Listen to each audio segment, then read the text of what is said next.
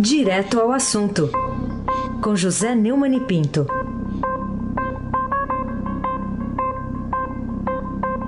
E está aqui depois do fim do Campeonato Brasileiro, conquistado pelo Flamengo. Parabéns, bom dia, Neumann. Bom dia, Raíssen Abac. Eu me lembro de 2009. em 2009, o Palmeiras estava oito, nove pontos, dez pontos na frente do Flamengo na virada do turno. E o campeão foi o Flamengo. Uma bela arrancada de 12 vitórias, conduzido pelo Adriano e pelo Petkovic. Então, não tem nada. Tá muito longe. Tá bom. Agora, que estamos sobrando, tá? é isso aí. Bom dia, Raíssa Abac, o craque. Bom dia, Carolina Ercolim. Tintim por tintim. Bom dia. Bom dia, Capitão Afrânio. Bom dia, Bárbara Paz. Bom dia, Moacir é? Biasi. Bom dia, Clã Bonfim. Alice, Isadora e Emanuel. Bom dia, melhor ouvinte, ouvinte da Rádio Eldorado 107,3 FM. Aí se abaque. O craque. Ô Neumann, vamos começar falando de um tema que o Estadão retratou aí em reportagem ontem também. Você acha que a cúpula da Procuradoria-Geral da República Procuradoria procurar uma saída honrosa para o Deltan Dallagnol, da coordenação da Força Tarefa lá da Lava Jato em Curitiba. É, o que, que é isso? É um ato de fé, caridade cristã? O que, que é isso? É, fé e caridade cristã é que não são, né?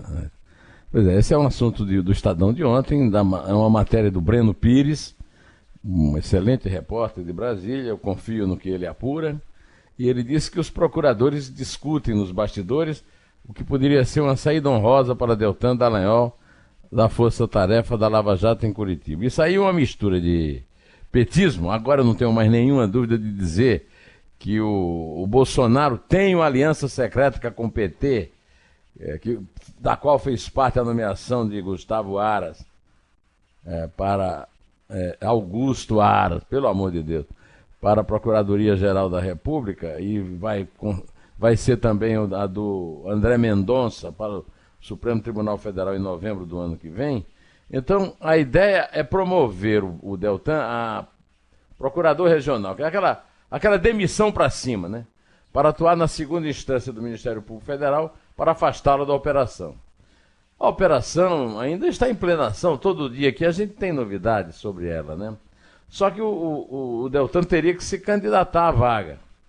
É, ele é o titular da Lava Jato desde, da Lava Jato desde o início, há cinco anos, e, e a, a base para tirá-lo da coordenação da operação é a, a divulgação pelo bandido norte-americano Glenn Greenwald, antigo praticante da pornografia e sonegador de impostos em Nova York. Ô, Afrânio, tira esse eco aí, por favor. Estou me ouvindo. Aqui basta a, a, a, Isabel e o Arthur me ouvirem. Tira o eco aí, por favor, Fran. Ah, tá, continua o eco, Fran. Então, o, o, o, o, o está sendo vítima é, de um crime. O, e o eco não sai. Né? É, está sendo vítima de um crime. O, a, a obtenção das mensagens foi feita de forma criminosa e qualquer analfabeto em direito como eu sabe que não tem sentido. Não vai ter, não vai ter como tirar esse eco, Afrânio? Carolina Ercolim, tintim por tintim. Tá horrível comentar desse jeito. A gente pode reconectar o Neumann, porque acho que o que a gente podia não, então fazer por eco. aqui. É, é pior, eu é, reconectar é pior do que. Agora não, agora parou eco. Melhorou? Não me ouvindo. É, eu não estou me ouvindo. Então tá bom, pode, então pode vamos lá. Por favor. Então eu vou falar para você sobre essa, esse perfil, na verdade, do novo Procurador-Geral da República, né, Augusto Aras. Você acredita que combina com ele contrariar o chefe que acaba de nomeá-lo, né, o presidente Bolsonaro, ao confrontar, embora com os subterfúgios, os heróis populares né, do combate à corrupção? Carolina, é, ele já contei ontem, é filho do Roque Aras, foi deputado, que era ligado ao Chico Pinto, um, um, esquerdista muito famoso na época da ditadura, foi processado pela justiça militar, chegou a ser preso, mas depois se descobriu que ele era delator. Né? Era amigo de um coronel e delatava o pessoal da esquerda que o procurava. Né? É, o, o, pai do, do, Augusto Aras, o Roque Aras, que é de Monte Santo, lá onde o Glauber Rocha filmou Desde o Diabo na Terra do Sol, pertinho de Canudos, do Antônio Conselheiro, né? É, depois do Chico Pinto, que chegou a ser prefeito de Feira Santana é, e deputado federal, o, o próprio Roque Aras foi deputado estadual e deputado federal, é, transitou pelo PMDB, PTB, PT e PV, e o Augusto Aras, todo mundo sabe que é petista, sempre foi petista, mas ele mesmo é oportunista. Quando é, foi apresentado por um amigo ao Bolsonaro, tratou de estudar o Bolsonaro como, como pensador, digamos assim, né? e repetir tudo, todos os conceitos dele. Depois foi ao, ao Senado e praticamente fez um, um, um, mix do que pensavam os senadores e teve uma votação espetacular. Né? É, o, o, e agora está fazendo o jogo dos seus amiguinhos do PT. O que eu não sei é o que, é que o Bolsonaro faz nisso, porque o Bolsonaro apoiou a eleição dele em duas bandeiras: né? o combate à corrupção e o antipetismo. Com o, o, o Augusto Aras na Procuradoria-Geral e futuramente com o, o André Mendonça no, no Supremo Tribunal Federal, ele terá traído as duas bandeiras ao mesmo tempo. Vamos esperar para ver, mas ah, tem vem mais ações por aí. Né? O Augusto Aras, além do mais, é servil a esse Supremo Tribunal Federal e eu continuo fazendo um desafio. Quando o, o Gilmar Mendes disse que a Lava Jato tem melhores publicitários do que juristas lá no Roda Viva, ele esqueceu de explicar quem é jurista do Supremo. Eu não conheço nenhum. Nenhum dos 11 é jurista. São todos procuradores de origem duvidosa, advogadinhos ricaços e juízes sem concurso, à exceção de dois. Né? Dois fizeram concurso, um na Justiça do Rio e outro na Justiça Trabalhista. É, tem gente lá, inclusive o presidente, que não passou nem em concurso público. Tem, tem gente também que nem sequer fez concurso público.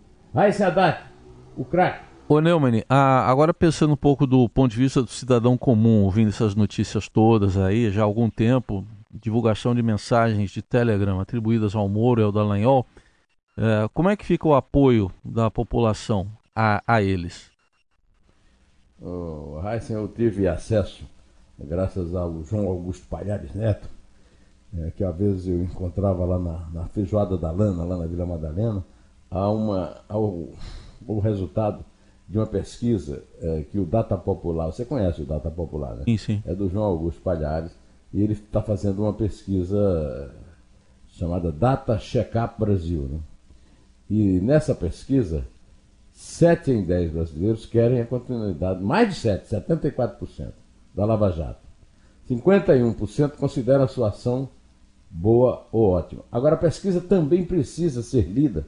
Essa pesquisa sempre precisava ser lida pelo Augusto Aras, pelo Bolsonaro, pelo Gilmar Mendes, pelo Toffoli, pelo Ricardo Lewandowski, por todos os inimigos da, da Lava Jato. É, o pessoal da Lava Jato, o próprio Moro e o Dallagnol também devem ler, porque 43% das pessoas ouvidas é, acham que a força-tarefa prejudicou a economia.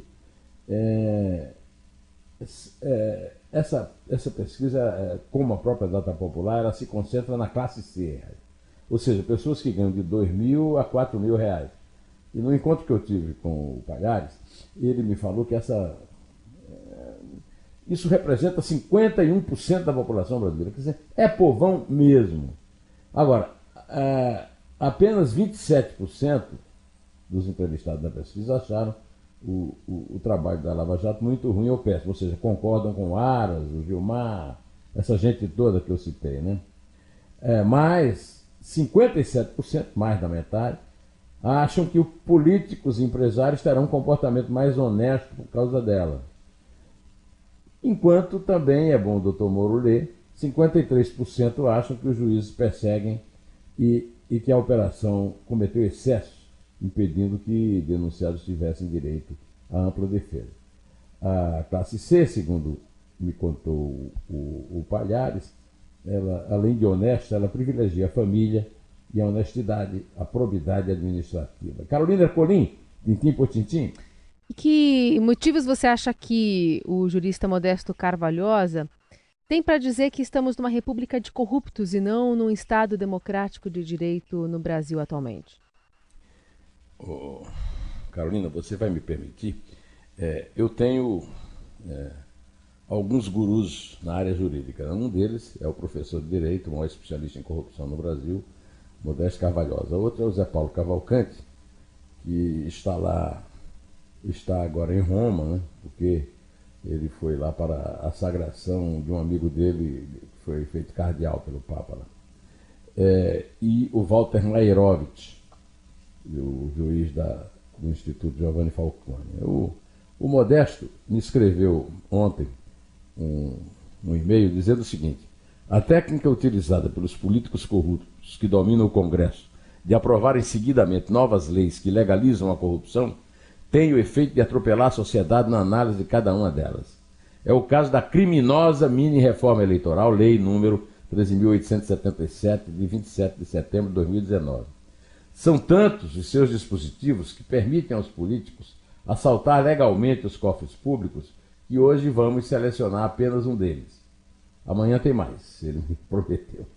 Os artigos 1 e 2 determinam que os membros dos partidos políticos, eleitos ou não, paguem com dinheiro público os advogados que vão defendê-los dos crimes de corrupção. Trata-se de duplo assalto. O primeiro, pelo próprio político corrupto, ao roubar verba do fundo eleitoral, 2 bilhões, e do fundo partidário, 800 milhões de reais. O segundo, pelo pagamento por nós, contribuintes, dos advogados que vão defendê-los pelo assalto que fizeram.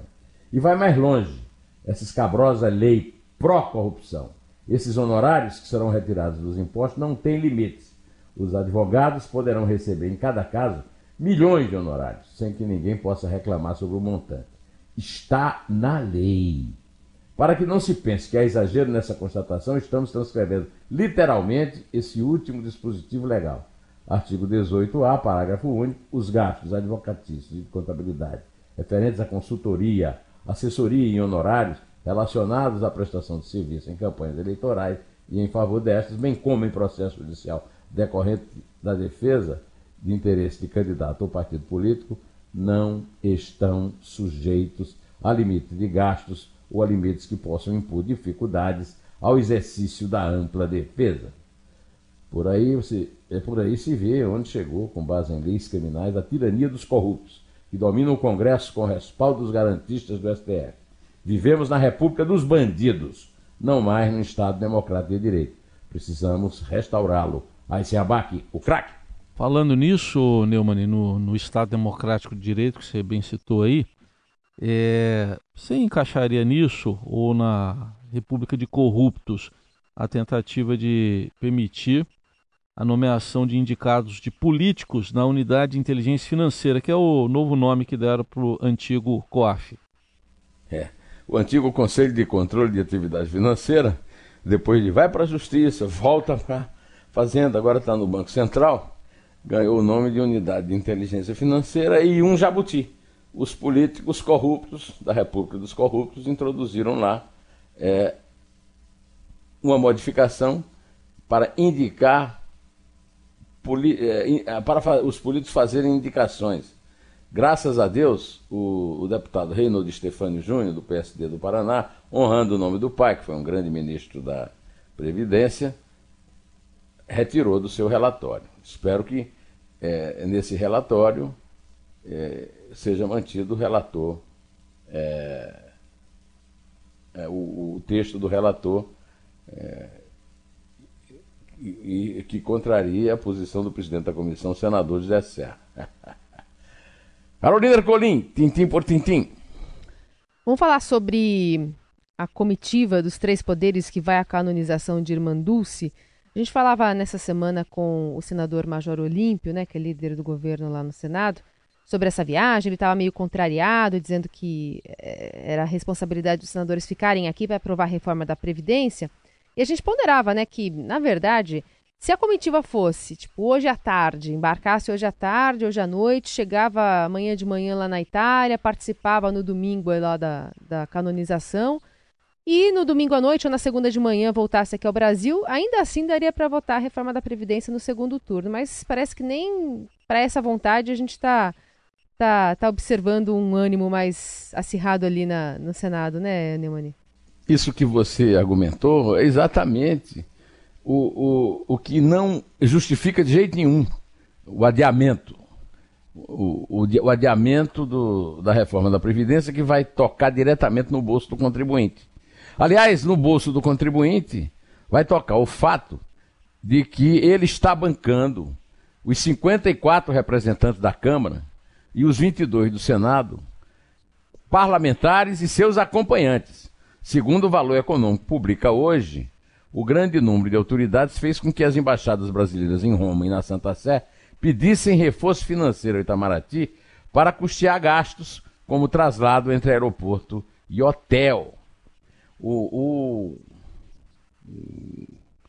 o jornal é, Valor Econômico e o antagonista que reproduziu a nota é, informaram também que a Câmara tem feito de tudo para não divulgar o nome dos deputados que vão. É um absurdo, né? No Senado, os nomes confirmados são Jacques Wagner, do PT da Bahia, José Serra, mas José Serra, que revelação, hein? PSDB de São Paulo, Everton, PDT do Maranhão, Roberto Rocha, aquele Heiser, que está escondendo o bandido que fraudou a votação para presidente do Senado, que elegeu o Davi Alcolumbre é, contra o Renan Calheiros, lá do, do PSDB, claro, PSDB os engavetadores gerais da República do Maranhão, é o Mano Ferro do Podemos do Piauí, Ciro Nogueira. Não, Maninho, ah, fala um pouquinho mais próximo do microfone que a gente perdeu ah, um pouquinho a ah, sua pois voz. Não. Ciro Nogueira, do PP do Piauí, e Ângelo Coronel, do PSD da Bahia. Esse garantiu ao antagonista que vai viajar por conta própria. Isso é uma vergonha, como dizia antigamente o Boris Casoy, diz ainda hoje, né? Aí se abaque o craque todos serão abençoados nessa viagem por Irmã Dulce. O Neumann, quem é que tem razão, hein? O ministro do Meio Ambiente, aqui do governo Bolsonaro, Ricardo Salles, que informou sobre a possibilidade do petróleo que contamina praias do Nordeste. Aliás, notícia de hoje, chegou a Salvador, viu? Já chegou a Salvador. É, tem origem na Venezuela ou a petroleira venezuelana que nega essa hipótese? É, a, a PDVSA rechaça categoricamente as declarações do ministro do Meio Ambiente, o Ricardo Salles. Eu acho melhor esperarmos os resultados concretos dessa pesquisa. E, e eu, eu, só, eu concordo com, uma, com que uma coisa que o Bolsonaro disse, e eu vou pedir para o Afrânio tocar, é, é que o, o, derramamento de ódio, seja qual tenha sido, é criminoso, porque não foi comunicado às autoridades, e mesmo que tenha sido um vazamento ou uma lavagem de tanque, é criminoso porque não foi. Vamos ouvir o Bolsonaro, por favor, Almirante aliás, capitão Afrânio.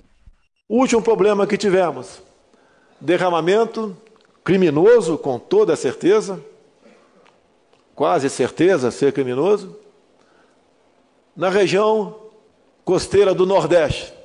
Nós já estávamos monitorando e analisando as amostras de piche, que aquilo é um piche, não é um petróleo em si, tá? desde o dia 2 do mês passado. Obviamente, não temos bola de cristal para descobrirmos rapidamente quem foram os responsáveis por esse ato criminoso. É isso aí, eu concordo. Carolina Ercolim, tintim por tintim. Vamos falar agora sobre assunto sério, Neumani. É... Neymar, Neymar Júnior. Ontem o Estadão fez uma reportagem sobre a fala dele, né, em relação a privilégios, que ele e o Messi, por exemplo, têm direitos, têm direito a, a ter algumas, algumas coisas mais uh, agradáveis, digamos assim, um tratamento especial, um tratamento VIP. E hoje o Estadão pergunta qual o tamanho de Neymar na seleção. Queria saber a sua opinião sobre a atuação dele ontem também e sobre essa fala dele sobre privilégios. É, os privilégios são explicações é, para a campanha horrorosa dessa seleção ridícula do Tite e do Neymar, do Neymar Júnior. Que, aliás, o grande responsável pelo Neymar Júnior, que é um craque, mas que não tem nenhuma maturidade, é o pai, é o Neymar pai, né? E, e, o Tite é aquilo que você sabe que eu acho dele, né? Um enrolador, né? Um, um, um engrolador, né? Basta ver o jogo horroroso com o Senegal. O Senegal deu um banho de, um banho de bola na seleção brasileira e não ganhou por falta de sorte, ou por excesso de sorte do Tite, do Neymar e da Zé. Agora, Neymar dizer que os melhores jogadores devem ter tratamento diferenciado em relação a, a, aos demais atletas do grupo. É, é, é simplesmente um, um coice no futebol brasileiro, porque o Pelé e o Garrincha que ganharam Copas do Mundo não, não, tem, não, tem, não tiveram esse tipo de privilégio. E o Neymar não ganhou nada. O Neymar nunca ganhou nada pela seleção brasileira. Aliás, o Messi também. Você citou o Messi, o Messi também não merece privilégio na AFA, né? na Associação de Futebol Argentina, porque nunca ganhou nada, nada. O, nem Copa América, o Neymar não jogou e o, o, o, o, o argentino não ganhou a, a, Copa América, a última, a última competição. Né? É, ele disse que merece porque ele carregou a seleção nas costas.